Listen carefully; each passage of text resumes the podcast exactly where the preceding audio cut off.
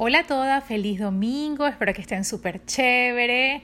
Por aquí les habla Natalie Méndez y estoy haciendo esta nota de voz, como se los prometí. Hoy quiero hablarles de cómo supe que hacer zapatos iba a ser mi pasión. Y bueno, voy a tratar de hacer lo más corta posible la nota de voz para que se lleven un poquito y lo puedan aplicar a ustedes si lo necesitan o saben de alguien que lo necesite. Lo más importante que quiero que sepan es que esta información se las voy a dar como si fueran mis amigas porque realmente así lo siento. Siento que todas las que están aquí conmigo en este chat somos amigas y a mí me encanta ayudar a mis amigas. Entonces, yo les voy a decir cinco cosas o cinco preguntas que me hice a mí misma en el año 2013, justo antes de comenzar a hacer zapatos. Me pregunté, como, como número uno, cuál era la actividad en la que más me sentía cómoda y feliz. Y voy a tratar de resumírselo porque realmente quiero que ustedes vayan pensando conmigo las respuestas. En mi caso, eh, me, fui hacia, hacia mi infancia. Sabía que cuando era niña, yo tenía una vecina que era costurera y yo me iba a su casa y le pedía que me regalara sus retazos de tela, los que no usaba, los que ella iba a botar. Y yo con esos retazos de tela le hacía vestidos a mis Barbies, a mis muñecas. Eso a mí me hacía muy feliz. Muy feliz. Por ahí supe que siempre eh, iba a tener un poquito de inclinación hacia la moda. Entonces, eso por un lado. Y por el otro lado, años más tarde, después que me gradué de ingeniero, porque para que sepan, no soy diseñadora de, de profesión, sino que soy ingeniero electrónico, que no tiene una cosa que ver con la otra, pero bueno eh, ya después de trabajar eh, como ingeniero, y que trabajaba en la gobernación del estado Zulia, me di cuenta que una de las cosas que también me hacía feliz era servir a los demás. Entonces estaba la moda y estaba servir a los demás, como algo que me hacía feliz, número uno. La segunda pregunta era cuáles eran esas cosas en las que siempre me pedían ayudas mis amigas o familiares. En mi caso, mis amigas siempre me pedían ayuda con respecto a asesoría de imagen a pesar de que yo no era, digamos, eh, ni vociferaba, que, era, que me gustaba, ellas solas me pedían como consejos de cómo combinar ciertas prendas de ropa y así como eso también era su, su ayuda en cuanto al tema de los zapatos, porque yo siempre fui amante de los zapatos y tenía muchos, muchos, muchos y siempre las ayudaba con ese tema de los zapatos, que cómo los combinaban, si podían usar mis zapatos, mis amigas, siempre estaba a la orden en mi closet.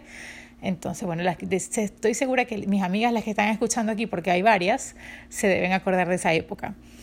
Entonces, vamos a la tercera pregunta. ¿En qué actividad estás dispuesta a invertir mucho tiempo?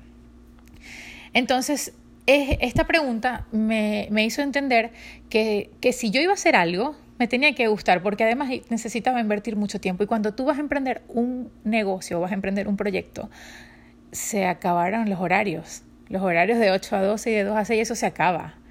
Tú vas a invertir demasiado tiempo. Entonces yo decía, tengo que trabajar en algo que, en lo que yo pueda invertir mucho tiempo y no me, no me moleste.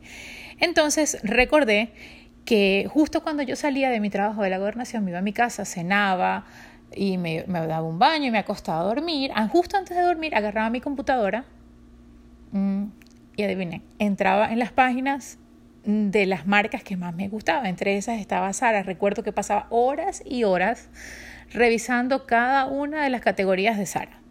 Todos los zapatos, los zapatos que sí, los botines, los, las sandalias, los, zapatos bajitos, los deportivos. Y en eso vivía todas las noches. Todas las noches trataba de, de ver cosas nuevas y de si no era eso buscaba blogs y información porque entonces en el 2013 no había Instagram ni habían redes sociales tan como el día de hoy. Entonces por ahí me di cuenta que trabajar en todo lo que tenía que ver con la moda me podría era algo que en lo que yo podía invertir el tiempo y no me iba a sentir tan mal. Entonces, ahí es cuando viene mi cuarta pregunta. ¿Cuál era el tipo de información que más me gustaba? A diferencia de hoy en día, el Instagram nos puede ayudar muchísimo con eso. Antes no, porque antes teníamos, no teníamos estas herramientas, pero hoy en día el Instagram funciona con un algoritmo y el algoritmo te dice qué es lo que más te gusta, porque trabaja en base a lo que tú, a lo que tú le dices me gusta. Entonces, yo, una de las cosas para que ustedes puedan descubrir lo que, les, lo que les gusta es que se vayan a su Instagram y vean cuáles son las primeras publicaciones que les, que les salen y por ahí van a descubrir que eso que ustedes ven allí es lo que más les gusta. Bueno, eso creo que es una información que muchas de ustedes saben, pero si alguna no lo sabe, pues, pues allí lo tiene. Entonces, eh, la última pregunta, eh, que ya es una pregunta un poco más fuerte y más, más compleja, es hacer insight y determinar para qué ustedes creen que son buenas. Y eso ya se los dejo a ustedes. Pero con estas cuatro, cuatro primeras preguntas se van a poder ayudar muchísimo para que ustedes se descubran internamente y puedan conseguir su pasión desde el corazón y desde lo que les gusta. Esta fue mi historia. Ojo, o sea, yo no estoy hablando desde la historia de alguien más o no les estoy hablando como coach ni nada porque no lo soy, simplemente les estoy contando mi historia, cómo fue.